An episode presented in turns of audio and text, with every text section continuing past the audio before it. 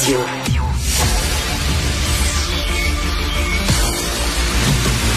Jean-François Lisée. On va juste dire qu'on est d'accord. Thomas Mulcair. Je te donne 100 raison. La rencontre. C'est vraiment une gaffe majeure. Tu viens de changer de position. Ce qui est bon pour Pitou est bon pour Minou. La rencontre. Lisée. Mulcair. Alors, Jean-François, tu trouves qu'on a perdu totalement le contrôle de l'immigration?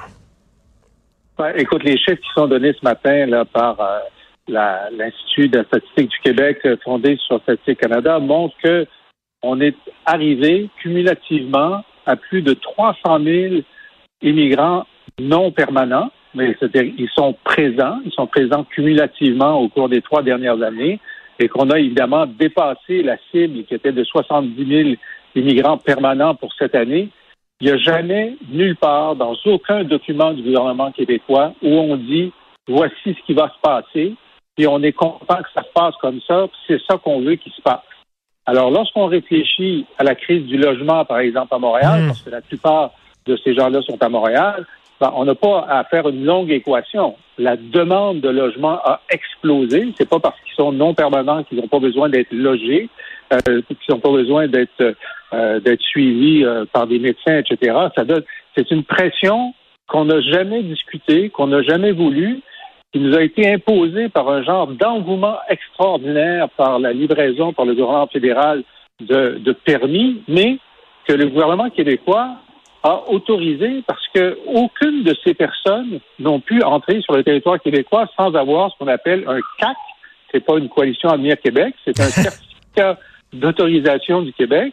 Et le gouvernement, et ça s'est passé complètement sous le gouvernement Legault. C'est un phénomène complètement nouveau qui, qui, qui, qui a explosé. Le gouvernement Legault en a été avisé dès les premières années de son premier mandat, mais n'a pas agi. Alors, ils ont eu un rapport de Pierre Fortin et de Marc Termotte il y a à peu près euh, un an et demi, leur disant qu'ils avaient perdu le contrôle euh, de l'immigration.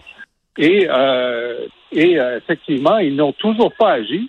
Et là, je me tourne vers Christine Fréchette, qui est censée dire quelque chose, parce que est-ce qu'ils est sont satisfaits de cette perte de contrôle hmm. ou est-ce qu'ils vont euh, ils vont prendre des mesures qui sont suggérées? Moi, j'ai écrit beaucoup là-dessus sur les non permanents depuis deux ans à peu près, sinon trois, pour dire écoutez, ça n'a pas de sens. Pour l'instant, nous n'avons eu aucune indication de quelque nature que ce soit du gouvernement Legault de stratégie pour essayer de contrôler ce type d'immigration.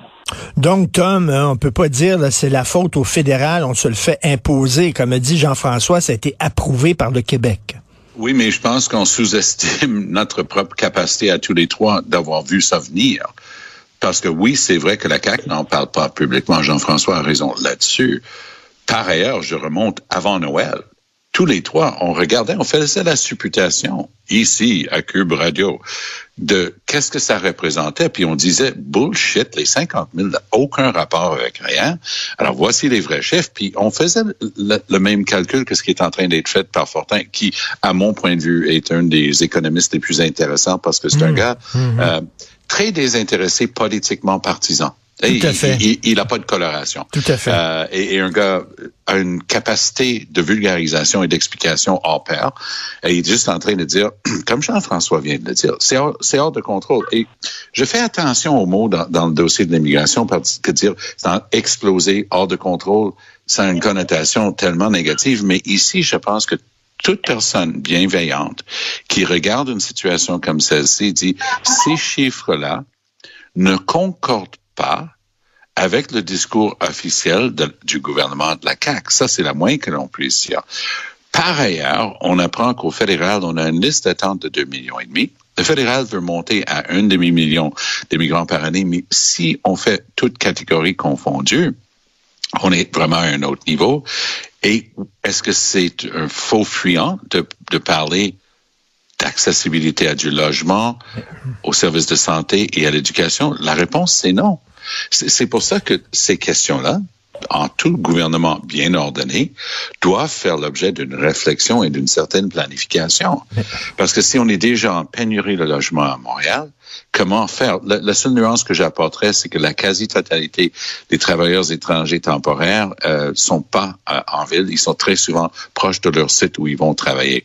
Il y en a qui, qui, qui travaillent euh, dans des entreprises en ville, mais on parle surtout des domaines euh, comme l'agriculture et ainsi de suite. Donc, il faut apporter une nuance là-dessus. Mais Jean-François, on dit toujours, on dit toujours, il faut ah, tenir compte de... Vas-y. Vas-y. non, mais on dit, on dit toujours il faut tenir il faut tenir compte de notre capacité d'accueil. C'est quoi notre capacité d'accueil? Est-ce qu'on a un chiffre là-dessus? Écoute, ça n'existe pas ce chiffre-là. Cette enquête-là n'a jamais été faite par aucun gouvernement. Euh, moi, j'avais demandé en 2018, je ne sais pas si tu te souviens, dans ma campagne électorale, j'ai dit la première chose qu'on va faire, c'est demander au vérificateur général, avec des experts en, euh, en, en, intégration, de nous dire quelle est notre ben capacité d'accueil et qu'est-ce qu'il faudrait investir pour l'augmenter. Alors, je ne sais pas as remarqué, j'ai pas été élu. Ça que j'aurais aimé que euh, cette proposition soit reprise par le gouvernement de la CAC, mais euh, ils en avaient trop de leur côté. Il y avait le troisième lien, puis tout ça était bien occupé. Mais donc, effectivement, on n'a pas cette réponse-là. Mais quand tu regardes les 50 000 personnes qui ont, les demandeurs d'asile qui ont traversé Roxham l'an dernier, par rapport à la totalité de ce qu'on voit ce matin avec l'addition qui est faite, c'est une minorité. C'est pas c'est pas eux qui faisaient déborder le vase. C'est eux plus tous les autres. Et sur les travailleurs temporaires, Tom a raison, il y a beaucoup de travailleurs agricoles qui sont en région et qui sont logés, souvent mal logés, mais en tout cas logés quand même par leur employeur. Mais il y a deux autres catégories. Il y a la catégorie des étudiants étrangers, qui eux sont massivement anglophones à McGill, à Dawson puis à Concordia et qui participent à l'anglicisation du centre-ville de Montréal. Et un grand nombre de, de professionnels étrangers aussi, qui, dans un premier temps, peuvent arriver au Québec sans avoir une connaissance du français. Quoi qu'il en soit, ces chiffres-là, on les a. On les a depuis plusieurs années. Euh, Anne-Michel Meggs est la première à, nous avoir attiré notre attention là-dessus il y a trois ou quatre ans. Et donc, le gouvernement Legault ne peut pas plaider l'ignorance là-dessus. Et, euh, hmm. j'espère que la pression va être forte pour qu'ils disent quelque chose, parce que ça peut pas durer. Mais, là, ceux qui sont contents, c'est Québec solidaire, j'imagine, euh, euh, Tom. Je penserais pas. je pense qu'il y a personne qui comprend l'administration publique et les obligations d'État, qui peut être content d'une situation qui est complètement désordonnée et voire hors contrôle rationnel de l'État. C'est-à-dire qu'on ne peut pas planifier, on ne peut pas s'occuper des gens qui sont déjà ici, on ne peut pas planifier pour les hôpitaux, on ne peut pas planifier pour les écoles, on ne peut pas planifier pour le logement si on n'a aucun contrôle sur le nombre total d'entrées puis le, les vrais chiffres. Puis j'oserais même deviner, c'est un guess, je, je l'avoue, que c'est on the low side. Je soupçonne que ces chiffres-là mm. sont euh, penchent du côté bas de l'équation par excès de prudence des, des excellents euh, économistes qui sont en train de les regarder. Parce que les vrais chiffres, et ça fait partie du drame, les vrais chiffres, on les a pas. Donc comment... Ah, c'est ça, parce qu'on n'a pas, on n'a pas évidemment les... Euh, on a compté les irréguliers qui ont commencé à Roxham, mais on n'a pas les autres irréguliers. mais euh, je dois dire que au, niveau du, du, Canada, bon, par exemple, on, a, on a appris l'an dernier qu'il y avait 30 000 personnes qui, au Canada, avaient eu des obligations de retour dans leur pays qui sont perdues dans la nature. Ils ont dit, bon, on va rester, on va se cacher en attendant une amnistie qui est annoncée de toute façon. Moi, je ferais la même chose qu'eux. Je veux dire, on a annoncé une amnistie pour un demi-million de personnes. Pourquoi pas rester sans papier en attendant? Mais oui, et, ça, ça fait partie justement du, du problème. Et c'est tellement sensible. C'est une ligne de tension à 735 KV. Pourquoi? Parce que tout le débat qu'il y a eu, des, les épithètes racistes, les trucs pendant la campagne électorale, des choses qui, qui étaient nous, qui nous déshonoraient, mm. applique une sorte de frein. Oui, toute exactement. discussion euh, un peu plus clinique, voire cartésienne, disant OK, mais maintenant, est-ce qu'on peut en discuter? Parce que la manière que c'est parti là, regarde les chiffres proposés par le fédéral, on propose d'une augmentation au cours d'une décennie. Le Canada vient de frapper ce mois-ci 40 millions de population. Bon, ça c'est un seuil intéressant qu'on vient d'atteindre. Au cours des dix prochaines années, à peu près, si on regarde ce qui est officiellement voulu, mais ce qui est en train d'être ajouté par la suite, on va parler d'une augmentation de 7 à 8 millions au cours d'une décennie, par-dessus 40 millions. C'est une proportion très forte.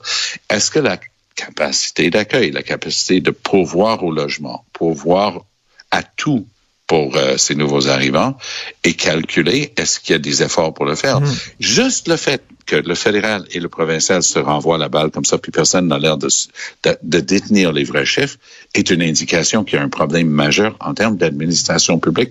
Oublions toutes les discussions qui peuvent être, avoir laissé un mauvais goût dans la bouche en ce qui concerne les immigrants. Parlons juste rationnellement. Présumons ouverture, bienveillance et bonne foi de la part de tout le monde, il y a une discussion qu'il faut avoir en termes de notre capacité d'accueil. Mais ben oui, il faut en parler euh, sans sans s'énerver. Oui. Mais Tom a tellement raison que en ce moment, donc, le gouvernement fédéral a annoncé qu'il voulait augmenter à 400 000 immigrants par année. Il l'a déjà dépassé. Bon. Ben oui. euh, une... Lorsqu'on demande aux, aux, Canadiens par sondage s'ils sont d'accord avec ça, 60% sont en désaccord. Ils pensent que soit on en a suffisamment par année, soit on en a trop. Okay? 60% pensent qu'il ne faut pas augmenter. Qui les représente à la Chambre des communes? Personne.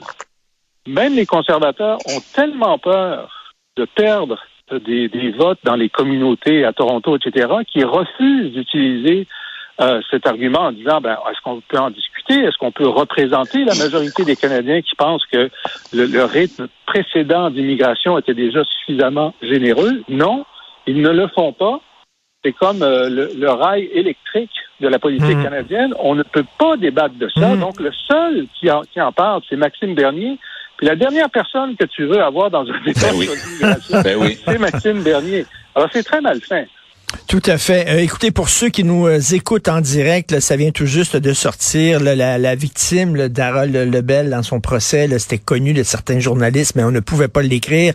Maintenant, c'est officiel. C'est euh, Catherine Fournier, la mairesse de Longueuil. Je vais seulement le dire. Selon une étude universitaire, les partis d'opposition au Québec n'ont pas pu jouer pleinement leur rôle durant la pandémie. D'ailleurs, le PQ se base sur cette étude-là pour dire que la CAQ muselé l'opposition. Qu'est-ce que tu en penses, Jean-François? Ben, je pense que Paul Saint-Pierre de Mondon donne de bons exemples euh, où le fait que la science n'était pas séparée du politique faisait en sorte que M. Legault pouvait dire ce qu'il voulait de la science. Et par exemple, il donne l'exemple, à un moment donné, le PQ a voulu que les gymnases soient ouverts pour les jeunes. Et puis Legault a dit, ah, vous êtes contre la science. Il a dit, mais est-ce qu'on peut l'avoir, la science? Une fois qu'on l'a vu, on a vu que la santé publique recommandait d'ouvrir les gymnases. Enfin, ça posait un problème, même dans la dans l'organisation de la de la communication gouvernementale. Il ne, ne permettait pas à l'opposition de jouer son rôle en ayant accès aux données de la santé publique à partir desquelles on pouvait avoir une discussion raisonnée sur ce qu'il fallait faire et ce qu'il fallait pas faire. Ouais, Alors, évidemment, dit. pendant que ça se passait, c'était très difficile, mais là, je suis content qu'il y ait un retour pour euh, mmh. parce qu'il va en avoir d'autres pandémies. Puis je pense que la distinction, la division entre la santé publique et le politique devrait être la règle la prochaine Et, et d'ailleurs, euh, Tom, tu te souviens, là, lors des points de presse quotidiens, là, des fois, on ne parlait même pas de pandémie. Là. Il annonçait toutes sortes de choses sur ah des oui, programmes qui n'avaient rien à voir avec la pandémie. Très, très important de rappeler ça. Ouais parce que François Legault est un fin politicien et un opportuniste. Et de temps en temps, il avait une claque sa gueule pour les libéraux. De temps en temps, il avait un coude pour euh, Québec solidaire ou le Parti québécois. Il, il plaçait ses propres priorités purement politiques qui n'étaient qui étaient nullement reliées à la pandémie. Et parlant de science, qui, qui on a oublié le couvre-feu. Hey. Et il y avait, il y avait des groupes communautaires, en fait, une, une, communauté religieuse, c'était les Hassidiques qui ont traîné ça en cours. Puis j'avais des grandes discussions avec eux autres là-dessus. Et je dis, ben non, c'est la science. Ils ont dit, ah ouais, bon voilà, la science, il y en a pas. Et ils avaient raison. Et je me souviendrai toujours un soir, je pense que c'était 8 heures qu'on n'avait pas le droit de sortir après 8 heures, un truc comme ça. Je, je, je déambulais dans mon quartier, je suis sorti prendre de l'air et j'avais oublié que c'était 8 heures. Puis je croise une voisine qui, elle, promenait son chien. Moi, j'en avais pas. elle avait le droit, pas moi. Et, et je me suis dit, OK, là, c'est rendu complètement stupide. Les, les, les, rues sont complètement vides. Je suis en train de déambuler dans mon quartier, puis je panique un peu parce que je viens de me rendre compte que j'ai dépassé les 8 heures, puis le regard C'était euh, hors la de loi. ma voisine. Hors la loi. Ah oui, oui, oui, oui, oui, oui, quasiment. Peut-être je vais recevoir une, une, une contravention maintenant par le poste. Mais ça veut dire quoi? Ça veut dire que Legault s'est habitué à ça aussi. Hein? Legault aimait ça. Régner sans partage, il aimait ça. Régner par décret. Et ça marchait. Donc, les journalistes ont pris l'habitude aussi. Ils, ils étaient un peu murmures là, face à Legault. Et lors de la dernière campagne électorale, Mhm. on a vu à quelques reprises que Legault n'aime pas ça se faire questionner. On le voit tout le temps à la période des questions. Il n'aime pas ça se faire questionner. Hein? C'est, pas dans sa nature. Ah, il va falloir qu'il redescende par terre. Ça fait six mois depuis l'élection. Là, il va falloir qu'on commence à justement se rendre compte qu'une bonne opposition, ça fait partie de ce qui est sain en démocratie. Oui, on dirait qu'il profitait de la pandémie pour parler directement au peuple de choses sûr. qui n'avaient rien à voir une, une avec boîte à la pandémie. savon, une boîte à savon quotidienne, gratuite, inconditionnelle. C'est Tout le rêve de tout politicien. Alors, euh, Jean-François, tu veux parler des vacances de Trudeau chez les riches? Ah ben ça, c'est extraordinaire. Parce que, Parfois, on se demande si Justin Trudeau est juste malchanceux ou s'il court après la malchance. Et là, Ouais. à Ouais. Noël dernier, quand tout le monde se serrait la ceinture à cause de l'inflation, lui a accepté une invitation à aller chez les frères Green, qui sont des gens archi riches, qui ont en Jamaïque un, un genre de deal avec euh, euh, vraiment qui est très couru par les plus riches de la terre. Euh, Charles est allé là, Eddie Kissinger est allé là, et lui a offert de venir. Puis c'est vrai qu'il y a un lien familial. Pierre Elliott Trudeau était le parrain d'un des fils Green. Alors, euh, ils ont demandé à, à- au euh, commissaire à l'éthique est-ce que je peux aller là? Parce que c'est pas un don, c'est des vrais amis. Alors, tu as le droit d'aller chez des vrais amis, même s'ils sont milliardaires. Et euh, Radio-Canada nous rapporte, je pense que c'est dans le Globe Mail aussi, qu'il y a eu un débat au sein du cabinet Trudeau à savoir si c'était une bonne idée. Ça, ça veut dire que Trudeau voulait y aller, puis ses conseillers ne voulaient pas qu'il y aille. Ça que ça. Exactement. Mais Exactement. ils, ils ont donné. Alors, le commissaire à l'éthique, il n'a pas dit que c'était une bonne idée. Il a dit que ça, ça n'enfreignait pas l'éthique puisque c'était des bons amis. Mais il n'y a, pas à se prononcer sur l'impact politique d'une décision comme celle-là face aux Canadiens euh, qui en arrachent. Et Exactement. finalement, ce que le commissaire à l'éthique n'avait pas pris en compte, peut-être ne le savait-il pas, c'est que les Greens avaient fait un don important, dont on ne connaît pas le montant, à la Hmm. Fondation Trudeau. Hmm. Alors voilà, alors donc moi je dis, Justin court après le trouble, puis il l'attrape. Et en terminant, Tom, je, je veux t'entendre sur les stationnements. Euh, les stationnements à Montréal, les parcomètres, c'était jusqu'à 9 heures. On veut maintenant étendre ça jusqu'à 11 heures parce qu'on a tellement besoin d'argent. Oui. Mais là, on n'en a pas parlé aux commerçants. On a comme imposé ça. Puis on s'est dit, oups, c'est vrai. Il faudrait peut-être le dire aux commerçants. Oui, et si vous ne connaissez pas ni l'un ni l'autre, le- l'extraordinaire et très coloré personnage qui est Jimmy Zubris, allez l'interviewer. Jimmy euh, a une, une papeterie euh, sur la sur l'avenue du parc Du dans parc, ce coin ben oui, ben oui, je vais souvent un- là, sur du parc. C'est un, c'est un personnage. Ben oui. Et il fait, il, il fait partie de l'administration Plante. Il s'est fait même donner un rôle et tout ça. Et Jimmy pétait une coche. Donc, quand Jimmy Zubris pète une coche, ben, Mme Plante est dans le trouble.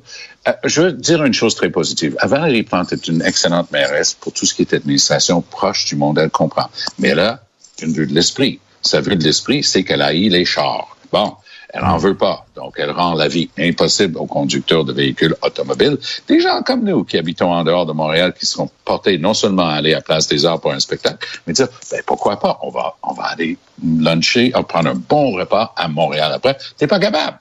Parce que tu as oublié, t'as, t'as- t'as oublié ton Bixi, puis tu dois retourner dans ta franche campagne, puis tu peux pas parce qu'il n'y a plus de stationnement. Mais les quelques stationnements qui restaient étaient jusqu'à 9 heures le soir. Voilà que les sbires à l'hôtel de Ben ville ont dit, hey, on a enlevé la moitié des stationnements. On a moins de revenus des stationnements. De, pas de blague. Tu les as enlevés, les stationnements. Ah, c'est pas grave. On va forcer les gens de payer jusqu'à 11 heures du soir. Ding, ding, ding, ding. Non seulement pas consultation avec les commerçants, pas de con- consultation avec Ben oui. personne. Ça, c'est une des traits, et c'est le fait que c'est un rare gaffe qui me permet de dire qu'elle est bonne par ailleurs, mais c'est une très rare méga gaffe par Valérie Plante et son administration ils vont être obligés de reculer là-dessus. Ils signent l'arrêt de mort de tout ce qui est resto, commerce, truc, la, vie de soir. Tu sais, il y a des gens qui voudraient faire de Montréal, comme dans certaines grandes villes du monde, une, ville qui marche 24-7. Good luck with that, tu sais, si tu es obligé de payer ton stationnement tout le temps. C'est tellement mal. À partir de 11 heures, c'est correct. Hein? Le stationnement est gratuit entre 11h et 9h le matin. C'est ça, c'est ça. Ça que ça veut dire, euh, pendant un film, il y a plein de gens qui vont devoir sortir leur cellulaire pour payer leur ah, parcomètre en plein milieu du film. En plus, en plus des gens qui parlent pendant ben le oui. film, tu vas être pogné avec ça. Merci à vous deux. Merci. On se reparle demain. Bonne journée. À demain.